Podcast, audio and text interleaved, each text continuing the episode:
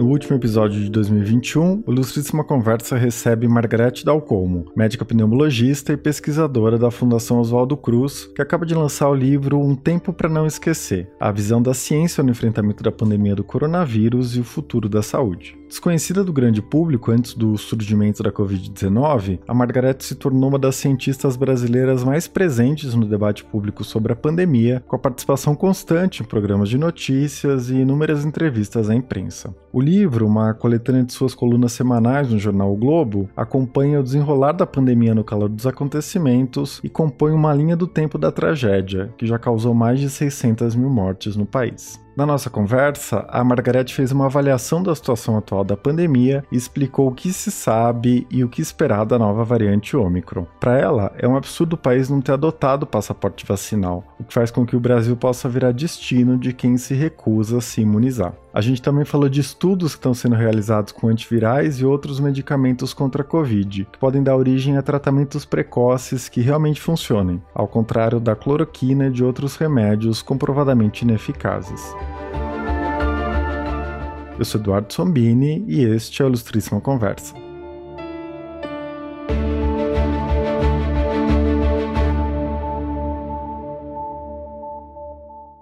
Margarete, é um prazer recebê-la no Ilustríssima Conversa. Muito obrigado pela sua participação. Bom, seu livro compõe uma espécie de diário da pandemia no Brasil, não é? A senhora discute a quente os principais acontecimentos desses mais de 20 meses, tanto os desdobramentos no campo médico quanto as transformações na esfera política e social. Para a gente ficar nesse registro mais imediato, não é? Em que ponto da pandemia a gente está hoje? A gente está gravando no dia 6 de dezembro e a Omicron, não é? A última variante de preocupação vem postergando os planos de levantar as restrições. Como a senhora está vendo o nosso momento atual? Eu acho que nós estamos num momento muito simbólico da pandemia, onde, inclusive, alguns conceitos estão colocados à prova, né? conceitos que eu quero dizer de controle epidêmico. E aí é preciso fazer um parêntese, Eduardo: as variantes virais são esperadas. Né? Isso não é uma bomba que caiu sobre as nossas cabeças, não é exatamente uma segunda onda mais letal tudo indica que não, como foi na gripe espanhola, por exemplo, onde a segunda onda foi muito pior do que a primeira. Né? Então, absolutamente não é isso que está acontecendo. Novas variantes podem ocorrer sim, e quem nutre é, virtualmente a possibilidade de que isso ocorra são as regiões onde a proteção pela cobertura vacinal está muito baixa. Eu acho absolutamente inaceitável né, que o mundo tenha hoje países com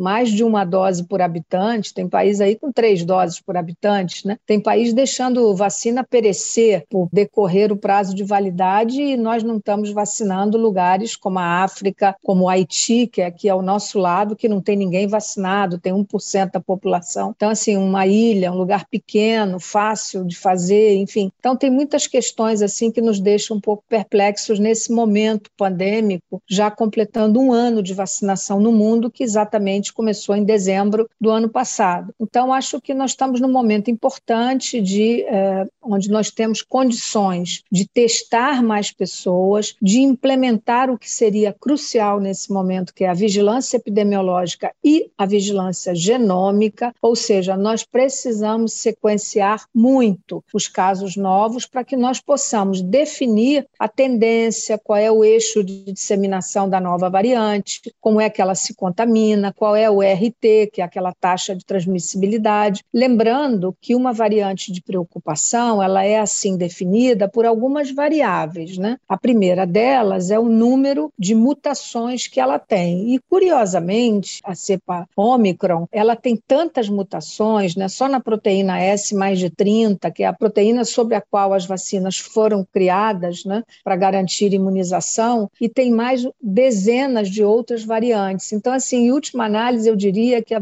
a cepa Ômicron é quase um novo vírus, porque ela é tão diferente da cepa original que é como se fosse um novo patógeno, não necessariamente mais é, grave, causando casos mais graves, que seria a segunda variável, né? Então, taxa de transmissibilidade, gravidade dos casos causados, que ela é capaz de causar, e a chamada evasão imunológica, evasão vacinal, que é quando a pessoa mostra que não está protegida pelas vacinas ou por uma eventual imunidade natural. É, eu queria te perguntar justamente sobre o escape vacinal da variante Ômicron, não é? é? O que a gente já sabe sobre a efetividade das vacinas que a gente tem hoje e faz sentido a gente temer que essas vacinas não vão ser efetivas contra a nova variante? Olha, eu não teria esse temor, sabe? Eu acho que assim nada indica até o momento, né? Por, por que que ocorreu lá numa população pouco vacinada, né? Isso não é ao acaso. Até existe fatores e, e fenômenos que ocorrem, né? Mas normalmente biologicamente não costuma ser ao acaso. E não me parece que tenha sido, quer dizer, justamente nasceu onde a transmissão comunitária está muito alta numa população pouco protegida por vacina. Então nós sabemos que sim, que cada ser cepa nova que surge, existe uma perda pequena, enfim, mensurável, a partir de um determinado tempo, da eficácia ou da efetividade, melhor dizendo, mundo real, né, das vacinas. Então, na verdade, é possível que sim. Porém, nós temos um dado que eu diria muito positivo em relação às vacinas, sobretudo aquelas de RNA mensageiro. Né? Essas vacinas, elas são, sem grande dificuldade, recomponíveis né, na sua estrutura estrutura, né? elas podem ser refeitas visando novos alvos desta cepa circulante. Então, assim,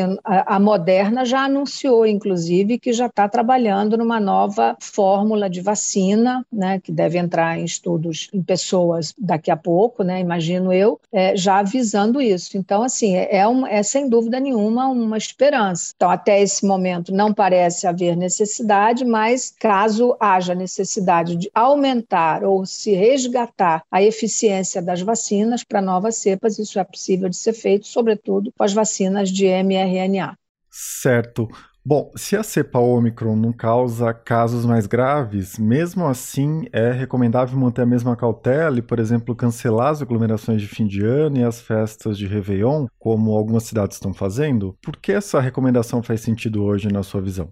Olha, eu acho que em qualquer circunstância, mesmo que não tivesse aparecido uma cepa nova circulando, que não é absolutamente predominante, né? acho até, intuo que a probabilidade de que venha a ser não é grande, né? mas a cepa delta é uma cepa muito mais é, contaminante e com uma capacidade de disseminação maior do que a cepa anterior. Né? Ela, ela brigou é, biologicamente com a cepa gama, virou predominante, hoje ela é predominante no mundo todo, inclusive na própria África do Sul ainda, né? Como é na Índia, né? Deu um novo recrudescimento na Índia, como vocês estão vendo, né? Então eu acho que independentemente da presença de uma nova cepa viral circulando, eu acho que essas aglomerações, festas de grandes concentrações de pessoas, elas não estão no momento ainda de serem liberadas. É, eu sei que a frustração é enorme, eu sei que economicamente é um baque, mas eu acho que nós já estamos vivendo luto demais com a, a, a epidemia da Covid-19, em particular no Brasil, para que nós corramos qualquer risco a mais com grandes aglomerações, de modo que eu considero as decisões tomadas é, administrativamente por várias prefeituras muito correta. Né? Eu acho que ainda não é o momento de que nós liberemos grandes aglomerações, porque mesmo que seja, né, que se presuma, ah, o Réveillon na praia é ao ar livre, esse álibi, ele funciona relativamente. As pessoas, para chegarem lá, vão se aglomerar em transporte coletivo, em metrô, em ônibus, em vans. Evidentemente, ninguém vai ficar de máscara. Então, os cuidados ditos não farmacológicos ainda são muito, muito relevantes nesse momento. Sim. Eu queria que a gente falasse das medidas que estão sendo tomadas depois da descoberta da variante Ômicron, não é? A reação mais imediata foi a suspensão de voos provenientes dos países da África Austral, onde a variante foi detectada pela primeira vez. A senhora é uma crítica desse tipo de medida, não é? Por que não faz sentido barrar voos e quais medidas são mais efetivas para conter a disseminação de novas variantes?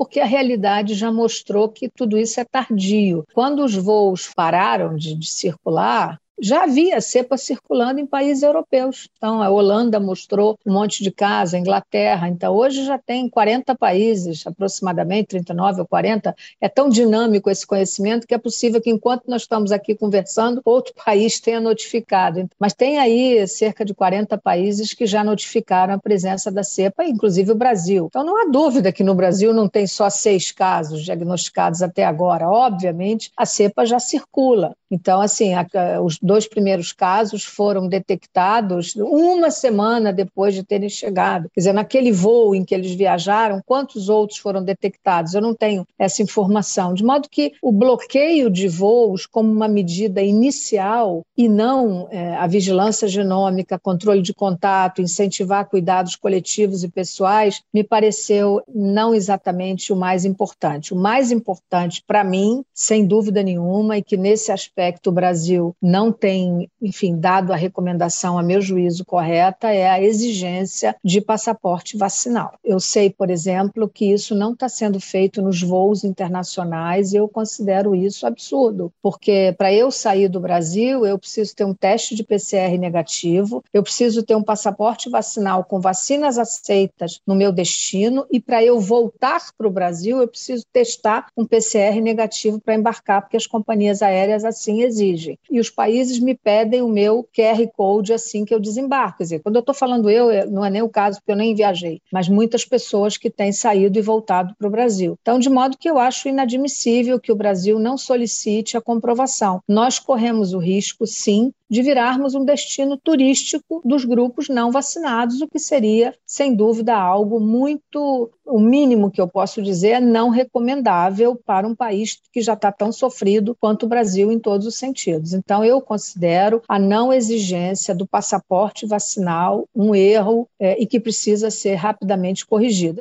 Certo. E a que a senhora atribui a dificuldade de implantar essa medida no Brasil? A gente sabe que o presidente Jair Bolsonaro vem recusando, desde a recomendação que a Anvisa fez nesse sentido, não é? é de exigir o comprovante de vacinação dos estrangeiros que chegam ao Brasil. Essa recusa é mais uma face do negacionismo que o presidente vem mostrando ao longo de toda a pandemia? Olha, eu acho que sim, né? Eu fiquei triste quando eu vi o ministro da, da Justiça dando essa declaração, né? Eu acho que, assim, isso vindo de uma autoridade tão importante, eu achei, eu vi com muita, vi com muita decepção e com muita tristeza, como médico, como cidadão, como quem está alertando a população, né? Nós damos notícias boas, mas nós também damos as notícias quando elas são ruins. Então, assim, é muito ruim ter uma autoridade que não ratifique aquilo que cientistas, médicos, epidemiologistas, o mundo inteiro está reconhecendo que é importante. Então, um país como o Brasil, que é um país turístico, nós estamos entrando no verão, tem festas, o carnaval, se o carnaval não for suspenso nos locais de maior apelo turístico, como eu espero que seja, né, como já o foi na Bahia.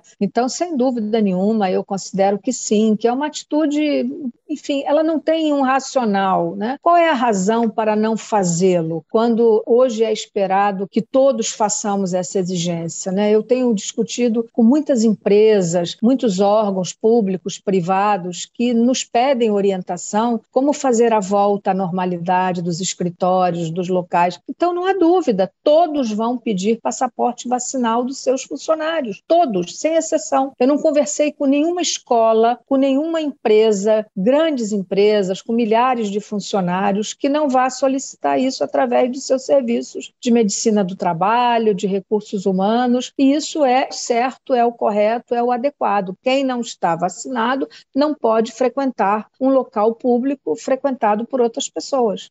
Bom, Margarete, a leitura seguida dos textos né, que foram publicados a cada semana mostra uma sucessão de momentos de maior esperança com a pandemia no Brasil, não é? Por exemplo, com a aceleração da vacinação nos últimos meses, né, depois daquela avalanche terrível de casos e mortes no primeiro semestre desse ano, e muitos outros de preocupação e bastante pessimismo com o desempenho do país no combate à Covid. Quando a senhora olha para os próximos meses, né, o que tem mais força nesse curto e médio prazo? A esperança de que o fim da pandemia está no horizonte ou a preocupação com o que vem pela frente? Eu tenho preocupação com o que vem pela frente, porque nós estamos vivendo vários problemas paralelos. Né? Um deles é, tem sido essa, esses cortes de investimento na área científica brasileira. Né? Nós temos observado aí uma, uma diáspora, eu diria, de cérebros, né? que já vinha anteriormente a essa administração atual, não há dúvida, né? isso já começou antes. Mas agora né, isso se agudizou e hoje é muito triste quando nós vamos para uma banca de tese por exemplo, e o candidato já está é, esperando o seu título para ir embora. Isso é uma coisa que nos entristece profundamente. Né? Mas, por outro lado, eu acho que é, o Brasil mostrou uma capacidade, uma pujança da sua comunidade acadêmica que merece registro. Né? O Brasil é o 11 país em publicações científicas durante a pandemia. Isso não é pouca coisa, né? com todas as adversidades que nós vivemos. Então, assim, eu, eu registrei isso ao longo dessa cronologia dos artigos que, de certa maneira,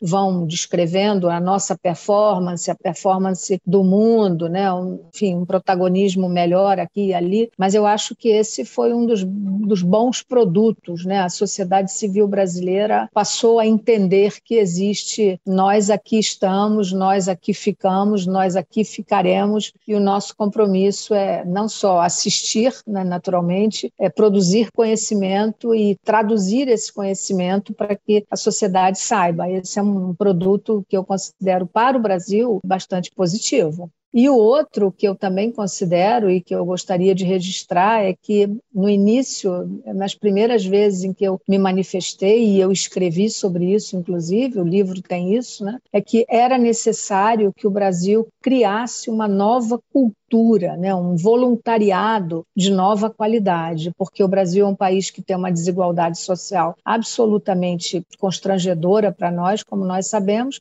e não tem uma tradição de doar nós nunca tivemos essa tradição. E eu acho que, acho no sentido de que sei, né, que a Covid-19 trouxe essa, o que eu chamaria um corte mesmo é, cultural importante, epistemológico, né, é, de que novas, é, uma cultura de um novo voluntariado nasceu e, e eu espero que ela seja permanente. Né? Então, iniciativas como Todos pela Saúde, do Banco Itaú, que administrou, que ajudou tantas instituições, que coordenou e financiou tantos projetos, União Rio e várias outras, né, centenas de outras iniciativas privadas, a nossa luta e o esclarecimento de por que não deveria e não poderia ter vacina privada no Brasil foi uma discussão da qual eu participei ativamente e foi muito bom ter esse aprendizado. Então, hoje me dá muita alegria quando eu vejo um grande empresário né, dizendo viva o SUS, sendo vacinado no SUS, quando, na verdade, com a melhor das boas intenções, né, a maioria das pessoas quis comprar a vacina privada e nós mostramos, olha, no mundo inteiro a vacina não pode ser comprada, a vacina tem, esse é um problema de saúde pública que assim tem que ser olhado por todo mundo. Então, essas experiências foram muito densas e muito ricas.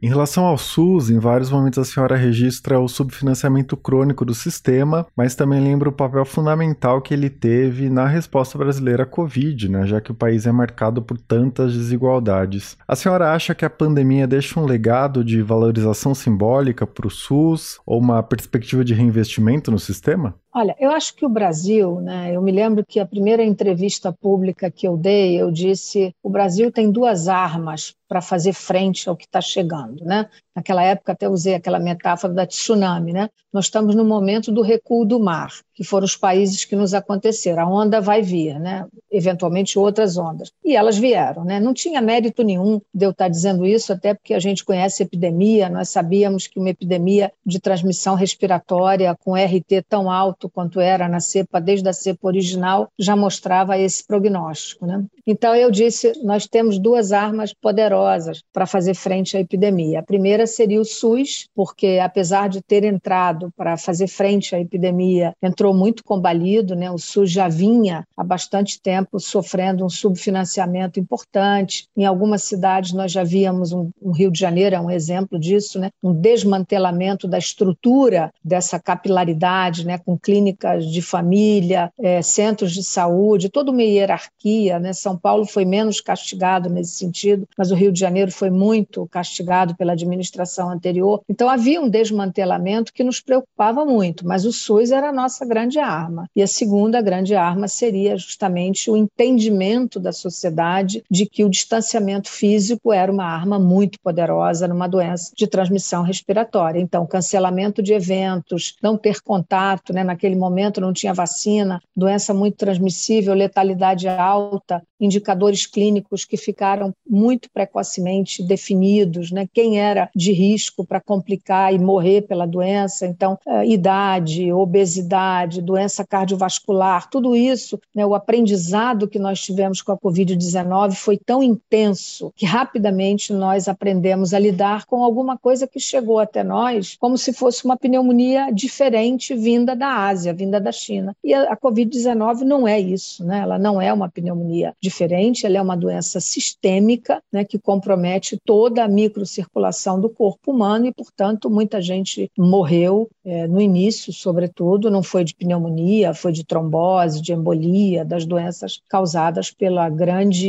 inflamação que o vírus SARS-CoV-2 causa no, no homem.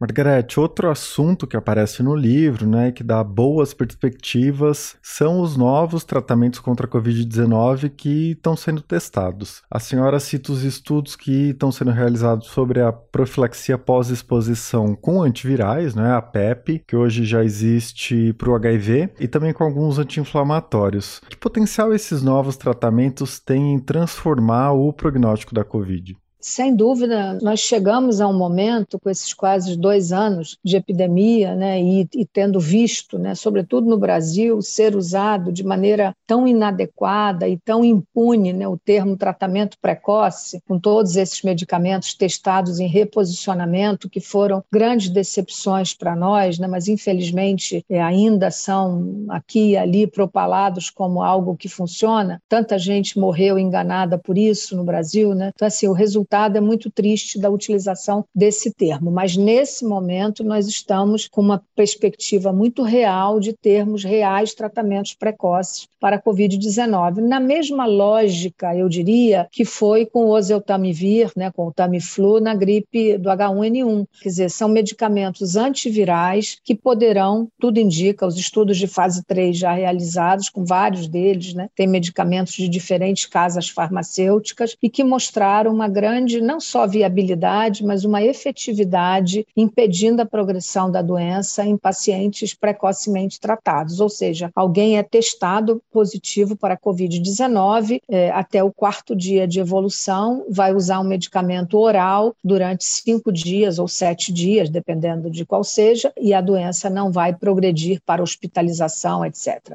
Isso para os 80% de casos da Covid-19 que são leves ou eventualmente moderados, seria, sem dúvida, uma, uma mudança de paradigma no, no tratamento, né? Assim, usando a expressão inglesa, né? Uns game changer mesmo, né? E a outra, outra vertente que é muito promissora são os medicamentos chamados imunomoduladores para pacientes hospitalizados. Os nomes são difíceis, né? Assim, são como baricitinib, tofacitinib, né? São medicamentos que foram testados em pacientes hospitalizados com a vantagem de também serem medicamentos orais, tanto que já foram aprovados aprovados pela Anvisa e pela Conitec, né? Então, assim, nós já podemos utilizar esses medicamentos e eles têm um, um custo infinitamente melhor e menor do que outro antiviral também testado com bom resultado, que foi o Remdesivir. Então, o Remdesivir ainda tem um custo que é, é impossível para a realidade brasileira, as seguradoras não cobrem, etc. Né? Os antivirais orais, né, concluindo, eles têm um problema para nós, quer dizer, eles precisarão ser aprovados pela nossa nossa agência regulatória e pela Conitec, que é a comissão que autoriza a incorporação de novas tecnologias e tratamentos no SUS, na ANS, etc. Né? Então, o custo é muito alto ainda para o Brasil. Né? Esses medicamentos estão sendo comercializados nos Estados Unidos a 700 dólares um tratamento de cinco dias. Isso é absolutamente impossível. No entanto, no momento em que ele for aprovado regulatoriamente,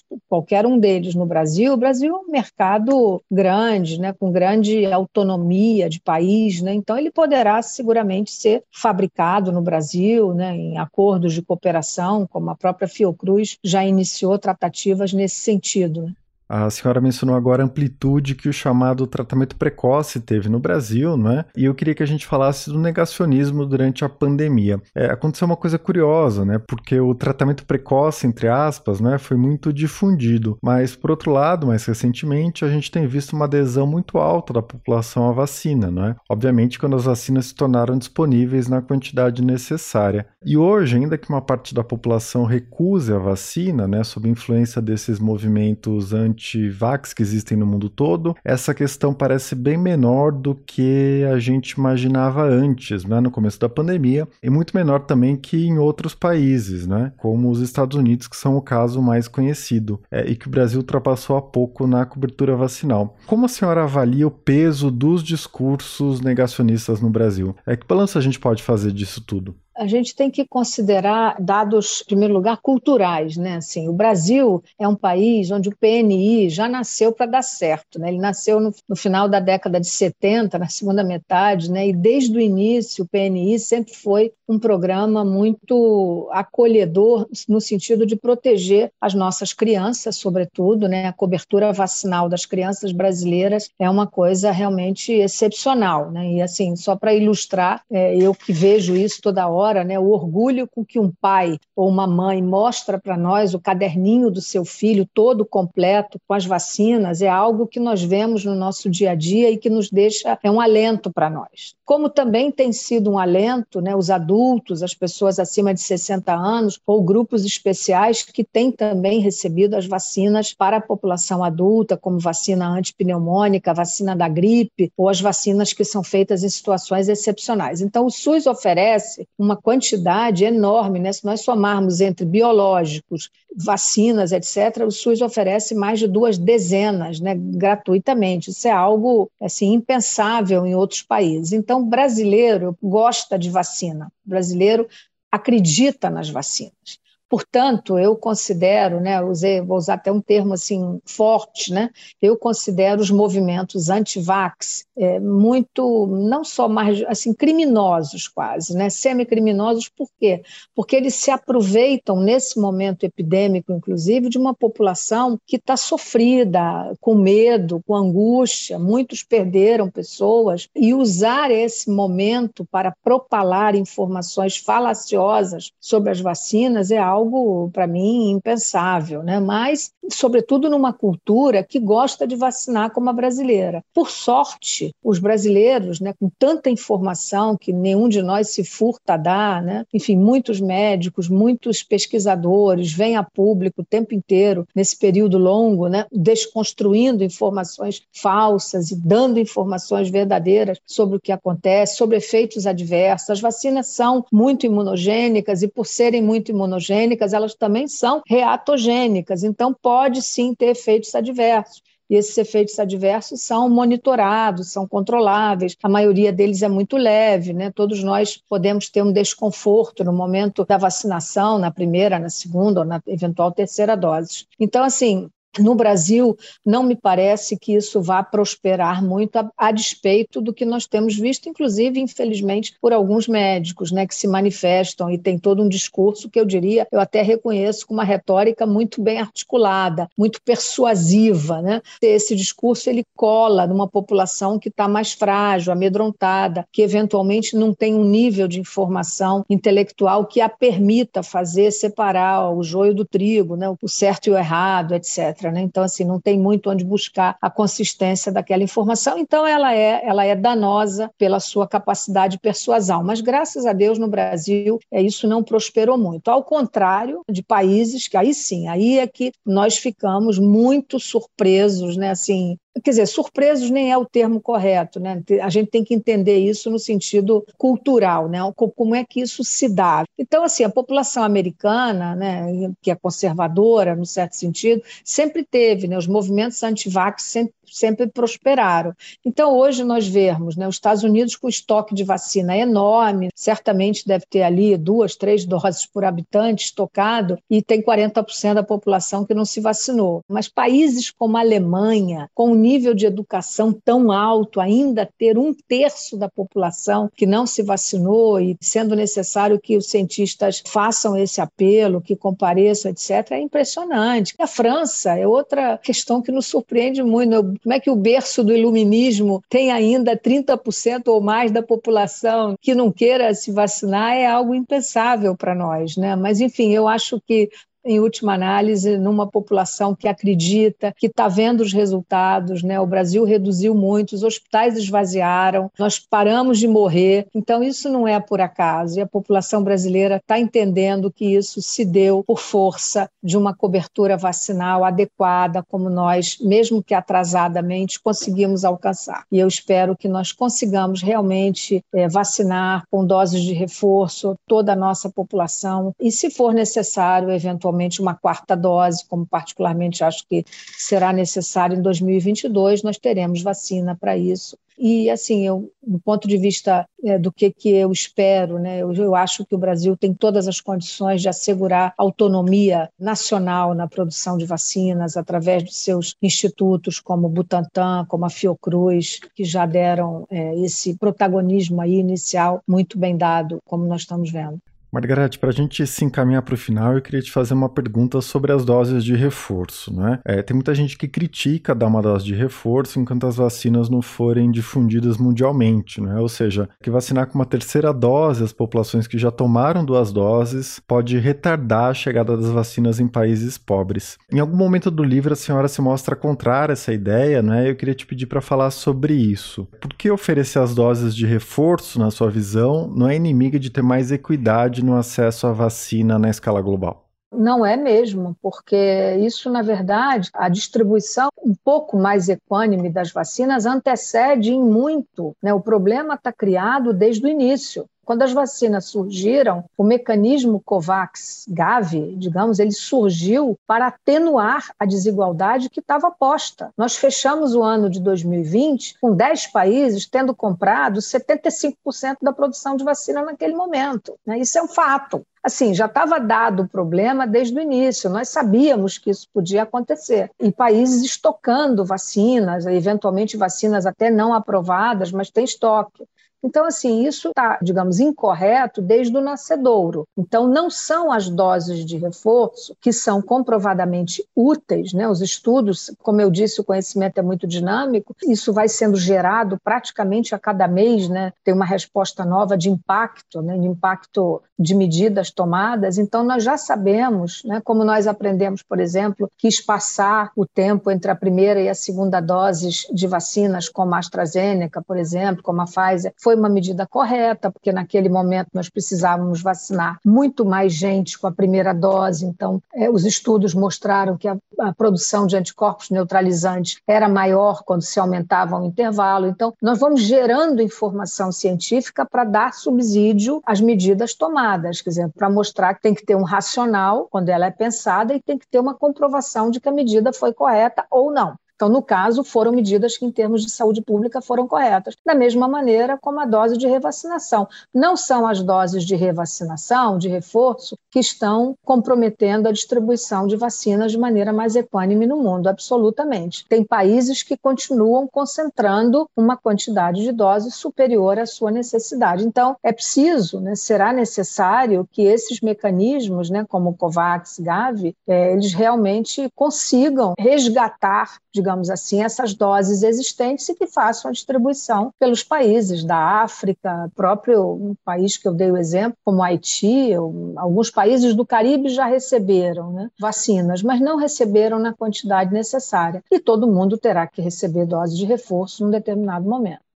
Bom, Margarete, para a gente encerrar, eu queria te pedir para falar sobre o seu trabalho e a sua vida nesses meses de pandemia, né? Porque em março, logo no comecinho, a senhora gravou um vídeo explicando as primeiras ações de controle da epidemia e esse vídeo viralizou. E desde então a senhora tem tido uma presença constante na imprensa brasileira, publicando textos próprios né, e dando inúmeras entrevistas, com uma disposição enorme em informar a população e discutir os rumos da doença. Eu queria perguntar como vem sendo essa experiência, né, que eu imagino que tem sido extremamente intensa, e o que mais te marcou nesse período? Olha, é, eu diria que sim, né? Primeiro, assim, nós fomos apanhados de surpresa, né? Tudo isso começou, como você muito bem citou, eu cito isso no meu texto introdutório do livro, né? Contando assim esse fio da meada. Primeiro, é, assim, eu conheço epidemia, eu já eu participei, eu fui do grupo do Ministério da Saúde na época do H1N1, eu vi tudo aquilo muito de perto. Nós fizemos a revisão das normas daquele momento, né? Isso faz 17 anos, né? E agora, no início, ainda na gestão do ministro Mandetta, Mandetta, eu fiz parte do grupo de médicos que esteve presente, que reviu as recomendações e os algoritmos brasileiros para síndrome respiratória aguda. E eu conheço epidemia, né? Eu trabalho num projeto do Banco Mundial na África subsaariana, onde eu vou nos últimos anos,